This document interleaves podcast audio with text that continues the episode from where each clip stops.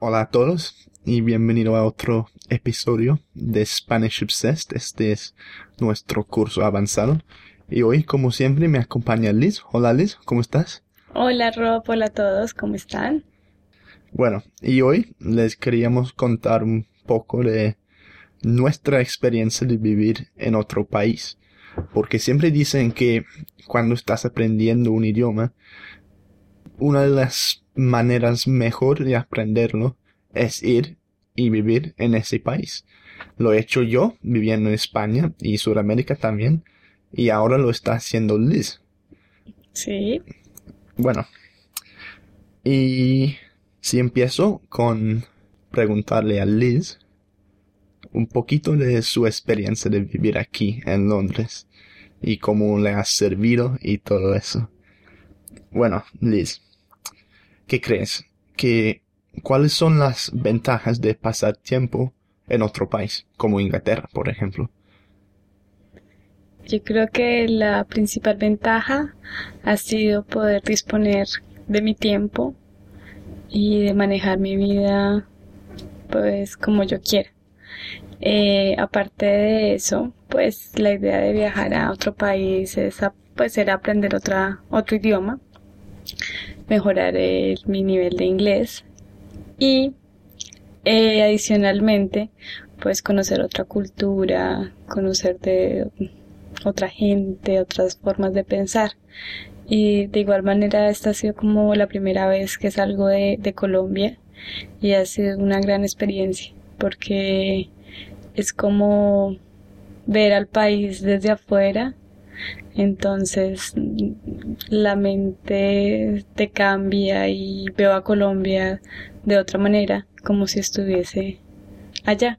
Entonces ha sido una experiencia grandiosa y no lo recomiendo, no solo si quieres eh, mejorar tu idioma o quieres aprender un idioma nuevo, eh, conocerte de otra cultura y ver tu país desde fuera es algo que no tiene comparación.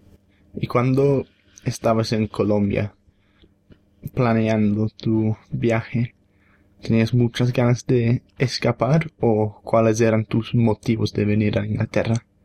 Bueno, yo estaba terminando mis estudios de derecho y pues en el orden de la vida y, y de las cosas probablemente iba a conseguir un trabajo, iba a seguir especializándome en mi carrera. Pero yo siempre he sido como convencida de que las cosas valiosas son las que no se ven, son las cosas invisibles y son las cosas que requieren sacrificio, como es aprender un idioma. Entonces yo tenía la opción de seguir trabajando en mi carrera, comprar mi apartamento, tener mis cosas y hacer mi vida independiente, o mi otra opción era viajar, aprender un idioma, aprender una cultura y regresar nuevamente a mi país a ejercer mi carrera. Pero bueno, y decidí obviamente la segunda porque se, sabía que eso me iba a alimentar más y me iba, iba a crecer más como persona y también intelectualmente. Entonces sí, cuando estaba en Colombia preferí dejar a un lado mis estudios de derecho para conocer de una cultura nueva y para em, mejorar y hablar inglés fluidamente. Pues todo el mundo lo hace actualmente, entonces no quería quedarme como, como atrás en ese sentido. Mm. Y es cierto que han venido muchas personas colombianas a Inglaterra. ¿Tú crees que han venido todos con el mismo motivo de, de de conocer una cultura más o hay otros motivos también? No, son innumerables los motivos que hay. Em, en mi caso, pues ven, vine a prepararme y a estudiar, pero también conozco el caso de muchas personas que escapan de Colombia, ya sea por temas de pues de la situación económica o de violencia, escapan porque no encuentran eh, oportunidades laborales entonces eh, encuentran en Inglaterra que es un país pues como todos sabemos, súper desarrollado, eh, encuentran acá esa posibilidad y vienen muchos de ellos a trabajar, algunos de ellos se quedan trabajando, otros progresan, estudian, pero sí, como la mayoría, incluso no solo de Colombia, eh, la mayoría de latinoamericanos siempre buscan más oportunidades en países desarrollados como este. Entonces, sí, diferentes motivos. Yo creo que en cuanto a aprender un idioma, el motivo de vivir en un país es muy importante. Si has venido como más de desesperación, por ejemplo, no vas a aprender tanto que alguien que ha venido aquí para llegar a conocer la cultura mejor. Y creo que tú tienes un motivo muy bueno y por eso estás aprendiendo inglés muy bien. bueno, Liz, también te quería preguntar, cuando viniste a Londres, ¿qué es lo que esperabas? ¿Cómo pensabas que era Londres? Bueno, eh, como nos sucede no solo a mí, sino a muchos colombianos que tenemos la ilusión, el sueño europeo pues lo, lo que tenemos más cercano es la televisión, las películas, entonces siempre nos estamos imaginando la reina Isabel y los soldados de rojo y el bus de dos pisos, entonces el underground, porque son cosas que pues lo vemos por televisión y, y, y malo bien los medios de comunicación nos crean como ese afán de querer conocer y de tener eso frente a nosotros y de tomar la foto y por qué no subirla al Facebook que todos se den cuenta que estoy en Londres. no lo he hecho, bueno, valga la pena decirlo, pero mm, pero sí, Londres es, y no solamente para los colombianos, yo estando acá me he dado cuenta que es en general todo el mundo, chinos, japoneses, asiáticos, australianos, todo el mundo. Hay, hay, algo que gira en torno a Londres, como la, realmente como la capital del mundo. Y ha sido una de las cosas que más, más me ha sorprendido de acá. Eso iba a ser mi, mi, mi próxima pregunta. ¿Qué es, es, lo que más te sorprendió de Londres? Es, es ver tanta gente de tantos lugares, eh, multiculturalismo, el multiculturalismo que hay acá y, que toda la gente, pues, estar acá es como, como, para muchos es como un sueño, aunque muchos quieren regresar a su país de origen, siempre alguien quiere pasar y conocer la, eh, Londres. Y eso entre las cosas que culturalmente que me han sorprendido, porque en cuanto a la infraestructura de Londres, al medio de transporte, pues estar en el tren, el underground, los parques, mm, la arquitectura, las casas, no tiene mil cosas muy, muy bonitas, a pesar de que el clima no ayuda, pero, pero uno va en el bus viendo la ciudad y, como que vale la pena. Mm. No importa que esté lloviendo. Siempre, siempre. Pero, pero sí, sí, eh, me sorprende mucho eso de, de, Londres, encontrar tanta gente de diferentes culturas, de diferentes lados. O sea, sí, sin palabras. bueno, cada vez que alguien viaja fuera de su país, llega a conocer cosas nuevas, claro, pero deja a su país también. Y tú que has estado ya como año y pico en Londres, seguro que estarás echándole menos un poco a Colombia. Así que yo te iba a preguntar qué es lo que más te echas, lo que es lo que más echas de menos de Colombia. Puede ser cosas muy sencillas como la comida o, cosas, cosas más profundas. Ok. Empecé, quiero empezar por la más profunda y la más importante, que es el hecho de compartir con mi familia con mi mamá. Yo vivía con ella antes de, venir acá y, y, sí, ha sido como lo que más me ha atado a mi país. Estar con, mi, con mis hermanas, con mi mamá, tomar un vino, estar con ellas, básicamente. Compartir con ellas es algo que he hecho mucho de menos. Otra cosa que extraño realmente es eh, mis estudios, como que después de estar tanto tiempo eh, en la vida de abogados, como que todo se vuelve una rutina y tú finalmente te acostumbras a una vida. Entonces llegué acá y la ha pasado súper rico, ha sido una experiencia súper. Pero ya después de un año como que vuelve uno como a recapacitar, ¿y qué pasó con la vida que yo venía? Esto es rico porque ha sido un break, como que he conocido cosas nuevas.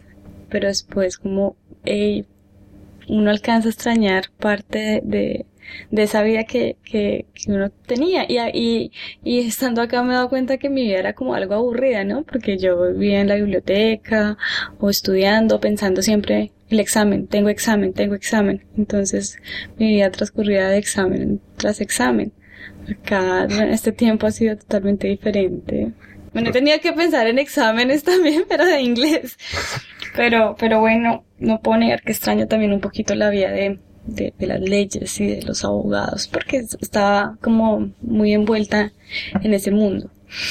Mm, extraño mucho la comida de mi mamá. Específicamente. Yo creo que por todo el mundo las personas que viajan van a echar de menos eso también. Y yo todos los días, en las mañanas, mi desayuno era jugo de naranja, quelos y papaya jugo de naranja en los Kellogg's. No, no, no, no, no, no. Un vaso de jugo de naranja. Ajá. Aparte, Kellogg's con leche y banano. Y papaya. O sea, para mí la papaya era como para ti, no sé, el té o el mm. tinto.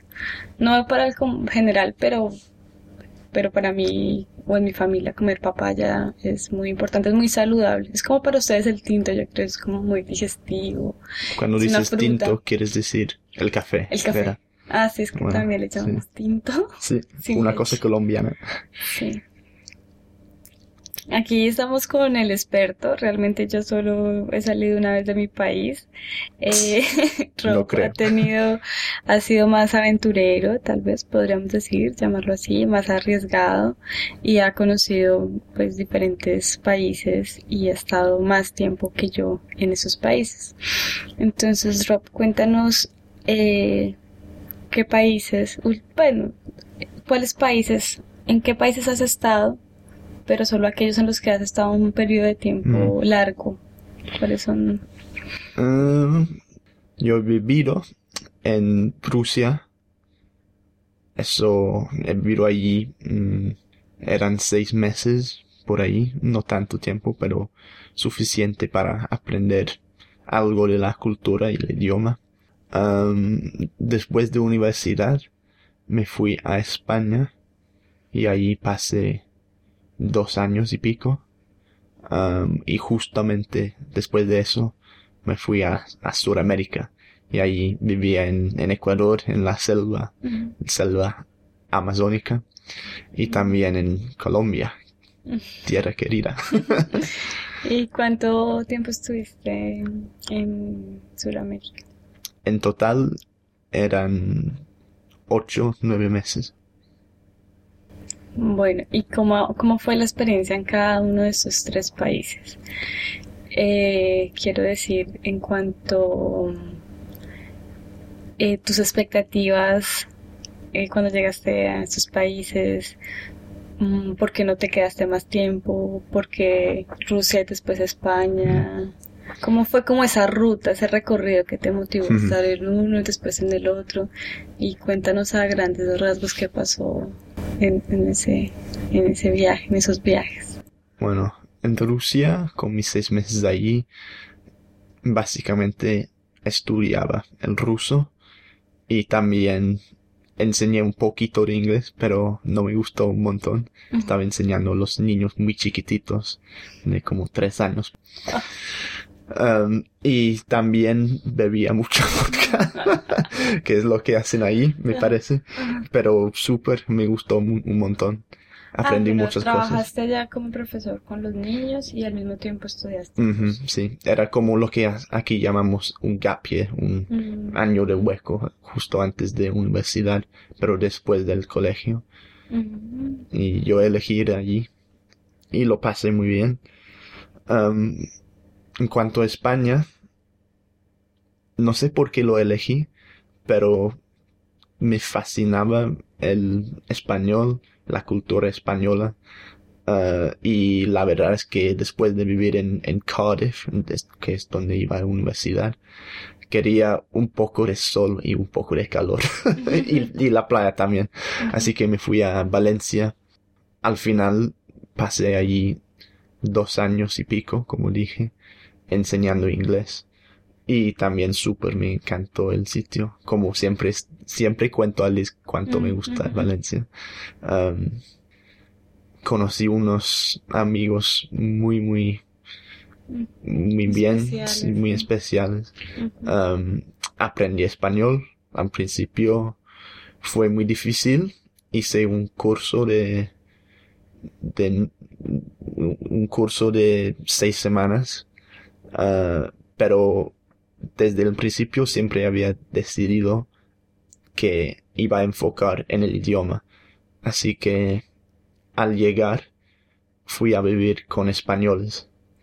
Y mi casa, yo estaba rodeado por españoles, donde fuera. Pero me costó aprenderlo y creo que al final de dos años y una novia alcancé un, un nivel bastante bien. una novia Una en sí. novia. Mm. Ah, pero la verdad es que yo era un, un profesor de inglés y tenía un problema que no me gustaban los niños.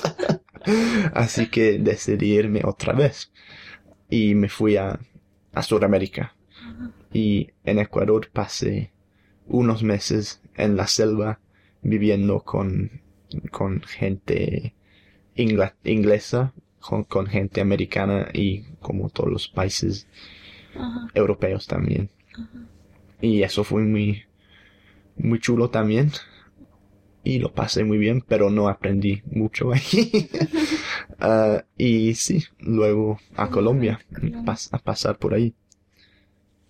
Pero bueno, y después de todo ese recorrido, eh, ¿qué echabas de menos de Inglaterra? ¿Naciste en qué parte de Inglaterra? En Londres. En Londres. No, em, ¿qué extrañabas? Mm, bueno, aparte de las cosas más claras con, como la familia, los amigos, había muchas cosas muy sencillas, pero importantes, como mm, los periódicos ingleses. Echaba de menos eso. También la, la televisión, que después de, de vivir en España no aguantaba más la televisión española, que era bastante mala. Am, también la comida, ciertos tipos de comida, como el, el queso de cheddar, che- uh, cheddar cheese. En España. No, eso es de Inglaterra. Ah, ok, Sí. Mm, como la, la cerveza de aquí también. Mm, Cosas muy sencillas, pero también importantes. Bueno, yo creo que ya hemos hablado bastante de nuestras experiencias de vivir en otro país. Una pregunta más. ¿Tú lo recomendarías a alguien que, que vaya a otro país a vivir? Sin duda. Siempre Sí. y cuando tenga objetivos claros y que sepa qué es lo que quiere. Claro que sí. Yo creo eso también. Estoy de acuerdo totalmente. Sí, y, y sobre todo en mi caso, yo era la niña consentida, la hija menor, no salía de mi casa. Incluso, puedo confesar, dormía con mi mamá, o sea, yo no me imaginaba nunca pues estar tan lejos de mi casa algún día. Mm, Y mi mamá y yo éramos pues como uña y mugre, como decimos en Colombia, es decir, muy, muy apegadas, pero tomé la decisión y sabía que tenía que hacerlo. Y pues sí, acá estoy contenta de haber tomado la decisión. Sin duda extraño mucho a mi mamá, pero ella lo entiende y yo sé que ella me apoya en esto, entonces no, muy contenta, muy contenta. Bueno, me alegro mucho. Muchas gracias de habernos escuchado. Y bueno, de Spanish Obsessed, de Rob y Liz. Hasta la próxima. Gracias a todos y nos vemos.